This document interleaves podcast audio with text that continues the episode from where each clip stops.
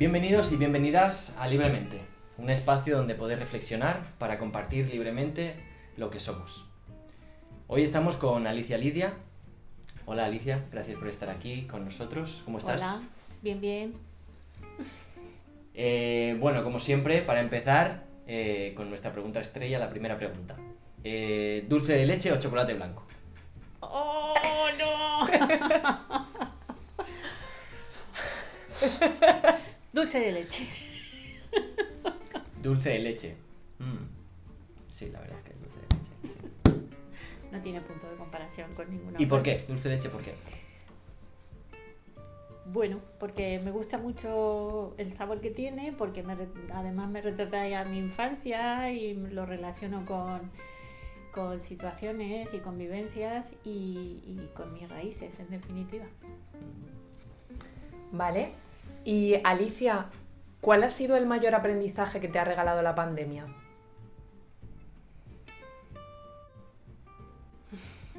Pues varios, pero si tuviera que escoger uno, eh, la capacidad, mm, la capacidad que tengo de, de ¿cómo decirlo? de llenar el espacio y el tiempo. es decir, mm, no me he sentido en ningún momento de confinamiento ni agobiada, ni, ni ansiosa, ni, ni demasiado mm, oprimida porque, porque siempre tenía alguna cosa para hacer, ¿no? Tengo una amiga que dice que lo que yo hago es meditación activa. ¿no? Ajá. que como siempre estoy haciendo alguna cosa, pues eso me, me ayuda mucho. Y, y sabía, bueno, toda la vida lo he hecho, pero nunca había tenido la ocasión de ponerlo tan en práctica como durante el confinamiento, que había tanto tiempo por, por llenar, ¿no? Mm. Qué bueno. Háblanos un poco, eh, Alicia, del, en el ámbito profesional, ¿no? ¿A qué te dedicas? Pues yo trabajo eh, atendiendo a personas eh, mm, que están en una situación de exclusión social o en riesgo de exclusión social. Eh, y les acompaño eh, más que nada en, cuestiones que tienen que ver con el empleo y la búsqueda de empleo.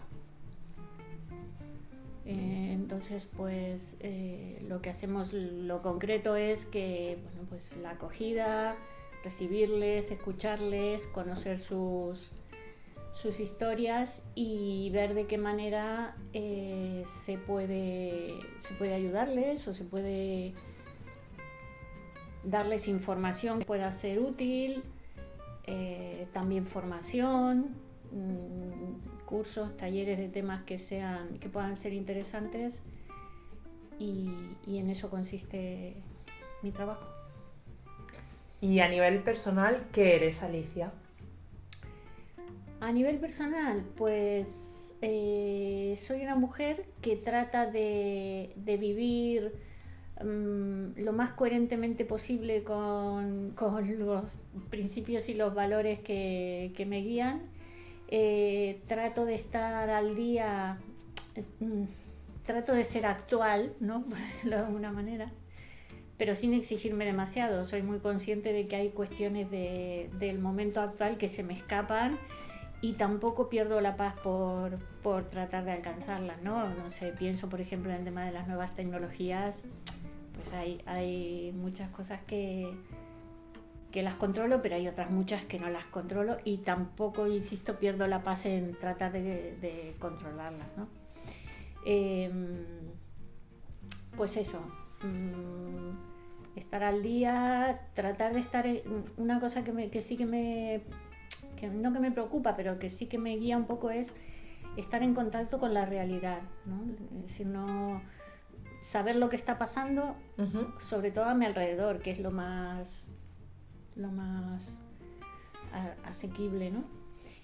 Eh, en contacto con la realidad y ver de qué manera yo desde mi, desde mi sitio, desde mi trabajo, desde mi vida, desde mi día a día, eh, puedo también de alguna manera aportar para que, se, para que esa realidad pues, se transforme, no, no que se transforme, sino de alguna manera incidir en ella en la medida de lo posible. Eh, ¿Cuáles dirías, o cuál dirías, individualmente hablando, que es eh, tu rasgo predominante femenino y cuál dirías que es el rasgo predominante masculino? Pues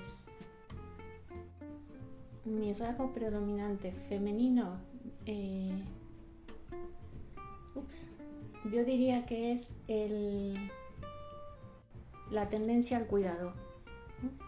No sé si es un rasgo o, es una tendencia sin más.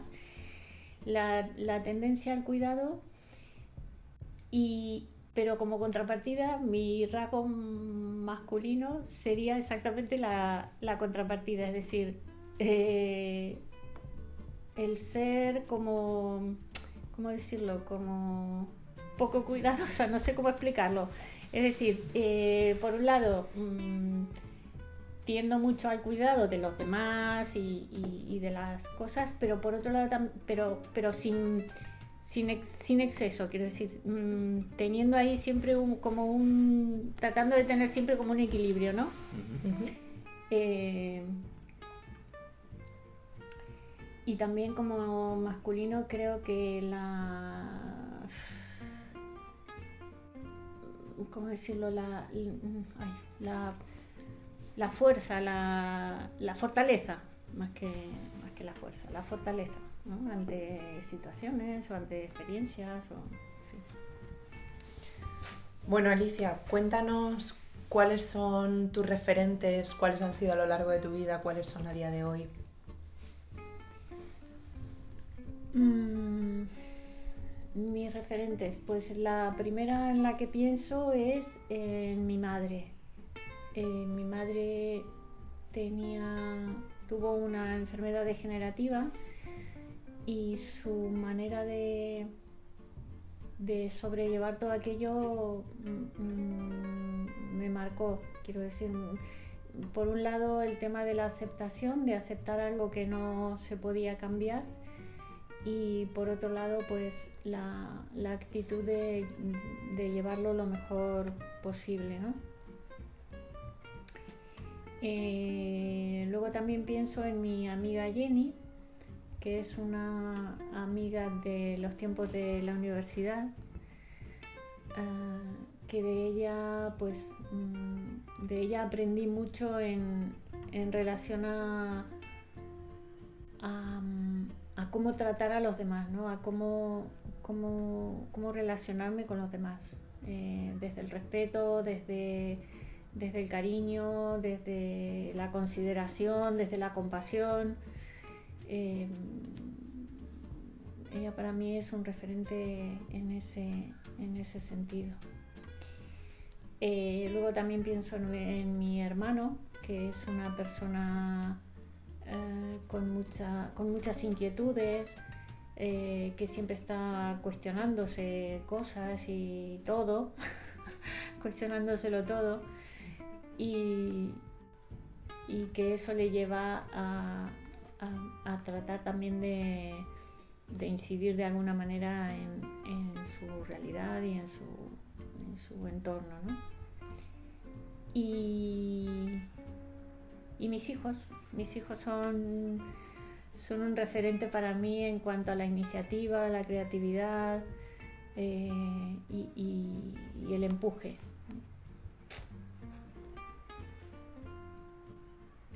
Por último, nos, gustaría eh, brindarte un espacio eh, donde tú puedas comunicar y compartir con nosotros y con el mundo eh, lo que tú quieras comunicar o si hay algo que te hubiese gustado, que te hubiésemos preguntado. claro, es que no, quiero caer en, no quiero caer en, en un discurso, ¿cómo decirlo? Educativo, ¿no? Pero pienso que, pero porque pienso en, todo este tema de, lo que puede significar para todos nosotros eh, todo esto que está pasando, ¿no? no quiero ser moraliza, moralizadora o moralizante, eso era lo que quería decir, ¿no?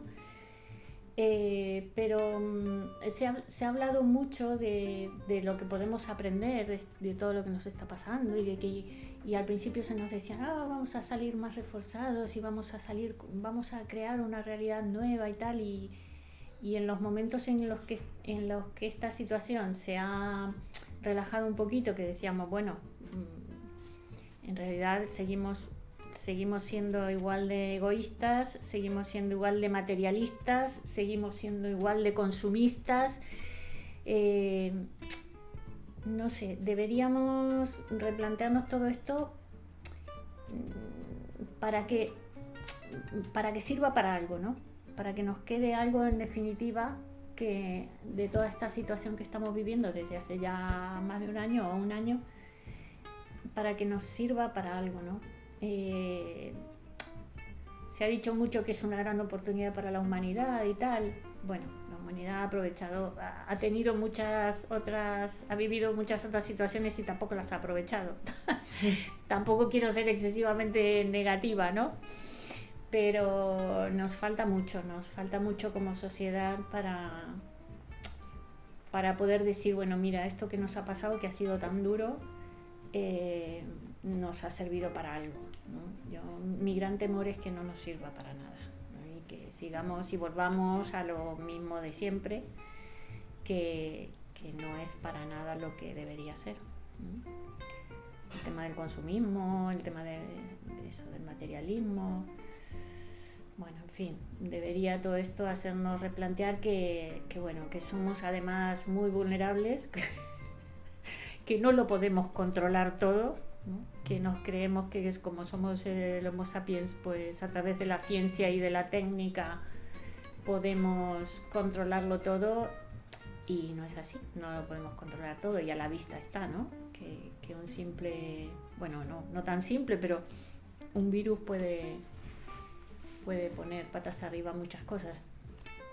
Entonces eso, mm, volver a ser conscientes de que de que no, de que no, de que no lo controlamos todo, ni, ni tenemos por qué controlarlo, ¿no? Tampoco. Perfecto, pues muchas gracias por tu tiempo. Ha sido un placer tenerte hoy. Igualmente, igualmente a mí. Me ha encantado. Gracias.